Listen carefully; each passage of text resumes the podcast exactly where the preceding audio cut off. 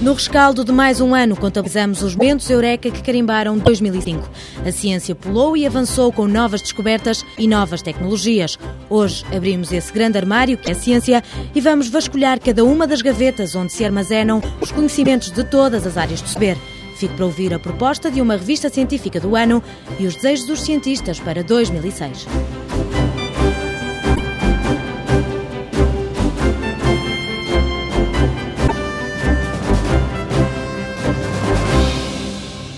Cortamos amarras com 2005. Hora de fazer o balanço. Em 365 dias, as revistas científicas publicaram milhares de trabalhos de investigadores de todos os pontos do globo. Como em 15 minutos não podemos falar de tudo, aos especialistas da Universidade de Aveiro, o Eureka lançou um desafio. Os docentes selecionaram algumas contribuições científicas que nasceram em 2005. Não se pretende fazer o top 10 das mais importantes, apenas servir palco para alguns avanços conquistados durante o ano passado. E por este ter sido o ano que a Unesco dedica física, comecemos então por esse tributo a Einstein. No ano em que se comemorou um século sobre as revolucionárias descobertas deste cientista, Luís Carlos, professor do Departamento de Física, enumera os trabalhos que abanaram a ciência em 1905. O primeiro dos trabalhos, o efeito fotoelétrico, foi o precursor da teoria científica mais original do último século, a teoria quântica, que é a base de todo o mundo tecnológico atual. O segundo trabalho, que foi a tese de doutoramento de Einstein, tornou-se um dos trabalhos mais citados no meio científico, pois estimulou muitas aplicações práticas, especialmente na petroquímica. O terceiro mostrou de forma incontroversa a existência de átomos e moléculas.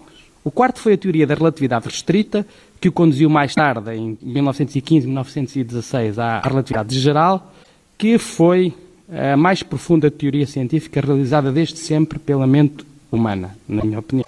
E no quinto, uma adenda de três páginas ao trabalho da relatividade, surgiu a equação mais famosa da física relacionando energia, massa e velocidade da luz. É igual a mc ao quadrado. O cientista que deu o mote para o Ano Internacional da Física era um visionário. Para Einstein, o homem estava no centro de tudo. Esta ideia pode ser resumida numa citação de Einstein, de 1936, o eterno mistério do mundo é a possibilidade de o compreendermos. Ou, citando outro dos gênios do século passado, o mistério das coisas, sei lá o que é o mistério. O único mistério é ver quem pensa no mistério. Pessoa 1914. Luís Carlos faz as contas para ilustrar a dimensão de outros mistérios pouco visíveis. A matéria e a energia escura são as áreas que gostaria de ver descodificadas em 2006. Estima-se que apenas aproximadamente 4% da massa total do universo possa ser medida diretamente e que cerca de 23% desta massa total seja composta por aquilo que se denomina matéria escura, que não se sabe exatamente o que é. Os restantes 73% são constituídos por uma outra componente ainda mais estranha, ou tanto mais estranha como esta, denominada energia escura, então, cerca de 90, 95% do nosso universo é, assim, ainda hoje, um completo mistério. De lugares longínquos no coração do espaço para as profundezas do mar. A formação do nosso planeta remonta a mais de 4 milhões de anos, mas apenas em 2005 foram encontrados organismos que se acredita serem semelhantes aos que colonizaram a Terra.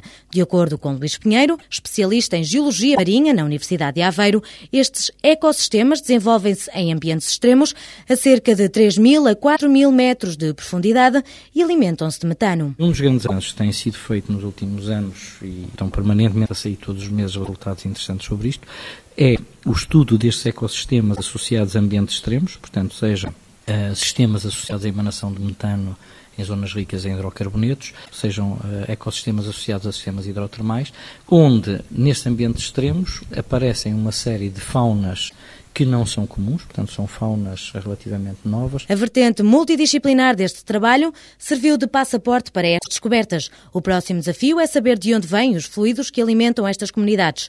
Luís Pinheiro garante que este estudo também interessa a Portugal. Nos casos nós sabemos que, por exemplo, é, são fluidos ricos em hidrocarbonetos associados com jazigos de petróleo em profundidade. O que é interessante, por exemplo, na nossa margem temos um caso semelhante. O tipo de assinatura que nós temos é muito semelhante ao que aparece no Golfo do México, onde existe exploração de petróleo. Portanto, nesse aspecto, o entender como é que funcionam estes fluidos é muito importante, até porque tem uma importância económica.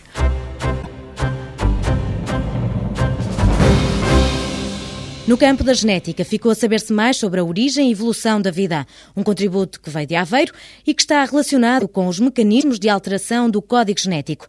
Este código representa a maneira como a informação que está no genoma é descodificada, depois produzir as proteínas que fazem as células funcionar. O que, depois de quatro anos de trabalho, os cientistas decifraram foi a maneira como a célula descodifica a informação genética. Quando elas uh, alteram a maneira como descodificam a informação, uma parte do que é gerado é mau e isso tem consequências porque é tóxico para a célula, mas há uma parte que é boa e, portanto, a parte boa é a criação de diversidade genética. A inauguração do Laboratório de Genómica Molecular da Universidade de Aveiro e a abertura do Biocant, o Centro de Biotecnologia de Cantanhede, ficam para a história como o início de novas oportunidades de investigação na área. Além fronteiras, à semelhança da revista Science, também Manuel Santos, especialista em genómica na Universidade de Aveiro, destaca a sequenciação dos genomas do cão e do chimpanzé como o acontecimento científico do ano. Na minha perspectiva, a mais importante foi a sequenciação de genomas de organismos eucariotas superiores, como por exemplo o genoma do cão ou o genoma do chimpanzé e de outros organismos que nos permitem fazer comparações com a sequência do genoma humano e permitem-nos ver como é que o genoma humano evoluiu, quais são as diferenças que existem entre nós e os outros organismos eucariotas superiores. O que somos, o que nos distingue destes animais e a compreensão de algumas doenças são os contributos desta descoberta. Para 2006, em Aveiro, um dos desafios é um projeto para a anotação de um genoma. Já a nível mundial, o desejo de Manuel Santos passa pela biologia sintética. Alguns projetos tem como objetivo criar um genoma sintético e, portanto, criar vida no tubo de ensaio a partir de DNA totalmente montado no laboratório. Esta área que nós chamamos da biologia sintética deverá em 2006 dar eh, passos significativos. É uma área que eu acho também é muito interessante, levanta problemas éticos muito complicados. mas é promissor porque pode trazer coisas novas em termos de biomedicina e de biotecnologia. Problemas éticos estão também acorrentados à descoberta que se segue. João Rocha, do Departamento de Química da Universidade de Aveiro, traz um novo conceito. Foi nos Estados Unidos que se criou um sensor que permite medir a umidade do ar. Uma máquina que incorpora uma bactéria viva num circuito eletrónico. Aqui fica a receita para os interessados em confeccionar este equipamento. Numa bolacha de silício, traça a ouro várias linhas, os elétrodos, separadas entre si cerca de uma centésima de milímetro. Mergulha esta bolacha em água contendo bactérias. Estas farão ponte entre os elétrodos de ouro. Polvilha as bactérias com nanopartículas de ouro, partículas 30 mil vezes mais pequenas que um milímetro. As bactérias passam a funcionar como um fio vivo, conduzindo eletricidade entre os elétrodos de ouro. João Rocha ensina como funciona este sensor. Quando a umidade do ar aumenta, as bactérias incham e as nanopartículas de ouro à sua superfície afastam-se umas das outras. Então, as bactérias fios elétricos conduzem menos bem a eletricidade e isso pode ser detectado. O cientista da Universidade de Aveiro descodifica o impacto que esta tecnologia acarreta. Este trabalho ilustra os princípios básicos que podem orientar a futura investigação no sentido de uma maior integração de micro-organismos e dispositivos eletrónicos. Levanta questões perturbadoras sobre a distinção entre ser vivo e máquina. Levanta também questões éticas, em que ser vivo se deve parar, chegar-se ao homem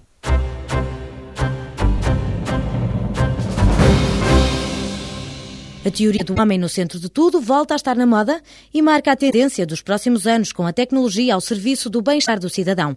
A garantia é avançada por Sousa Pereira, do Instituto de Engenharia Eletrónica e Telemática de Aveiro. Com a evolução eh, demográfica, com o envelhecimento da população, começam a se tornar necessários o desenvolvimento de uma série de serviços e dispositivos que apoiem às melhores condições de vida e ao bem-estar do cidadão. Desse ponto de vista, começam a aparecer uma série de dispositivos inteligentes e vestíveis que permitem, por assim dizer, monitorar o estado de cidadão ao longo da sua vida.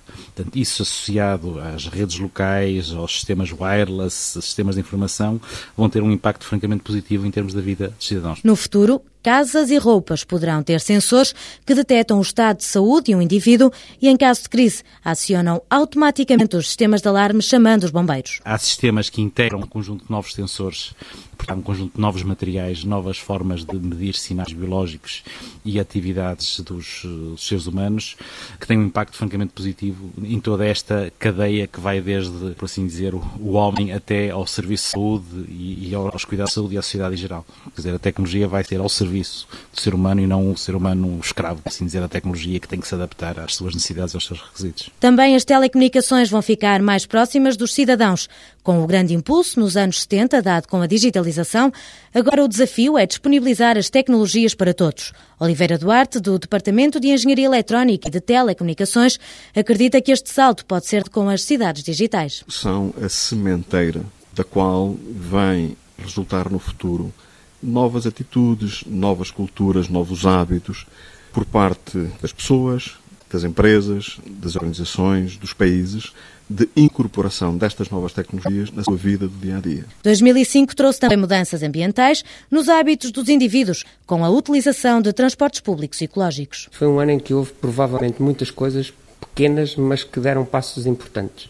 Por exemplo, a questão da introdução do hidrogênio como um dos combustíveis do dia a dia, até aqui era apenas testado em laboratório.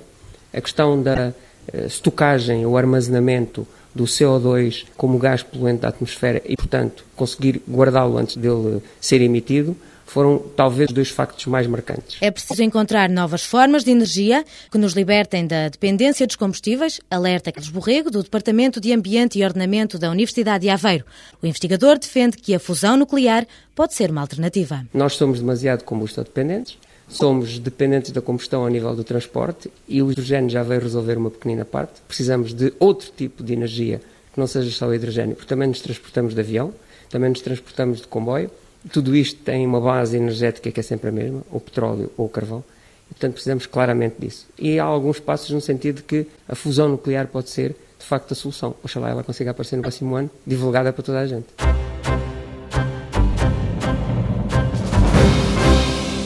Os engenheiros civis também acreditam que 2006 vai trazer uma nova energia. A recessão económica refletiu-se em menos candidatos ao curso e mais desemprego para os recém-licenciados. Claudino Cardoso, diretor da Secção Autónoma de Engenharia Civil, deposita a esperança nas obras polémicas do governo PS e tem expectativas nas alterações introduzidas pelo processo de Bolonha. A construção, onde hoje tanto se fala no TGV e na OTA, portanto, que vamos ter com certeza um grande incremento a nível de projeto, associados a toda um, uma nova metodologia de ensino na engenharia. Portanto, de facto, 2006 vai ser um ano vai, a nível do ensino superior, Portanto, vai traduzir-se em grandes mudanças. Uma onda de modernidade também é urgente em algumas empresas portuguesas que ainda não se adaptaram ao novo processo de negócio. Borges Gouveia, do Departamento de Economia, Gestão e Engenharia Industrial, diz que a doença da economia nacional prende-se com a dificuldade em passar do fluxo de materiais para o fluxo de informação. Aprofundar os conhecimentos e pô-los em prática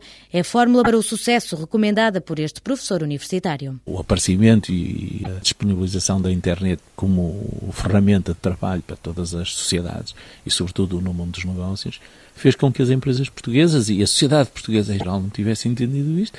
Portanto, aquilo que estamos a produzir são produtos que competem por baixo preço, não por diferenciação. Aquelas empresas portuguesas e as organizações, porque não são só, muitas vezes, empresas que já entenderam isso e que incorporaram o conhecimento e a competência nos seus produtos, têm tido uma sobrevivência boa e até com capacidade de crescerem no mercado. As outras vão penar-se, não é? Hoje não é possível ter já uma organização com 400 ou 500 ou 600 ou 1000 pessoas com a quarta classe. Para o docente da Universidade de Aveiro, a morte do pensador austríaco Peter Drucker é um acontecimento marcante. Deve ser assinalado como sugestão de leitura. O tema é inovação. É o homem que conseguiu, com uma clarividência muito evidente, mostrar o que era a inovação, o que era a gestão e o que era o empreendedorismo. E acho que são três palavras hoje que ninguém pode fugir delas.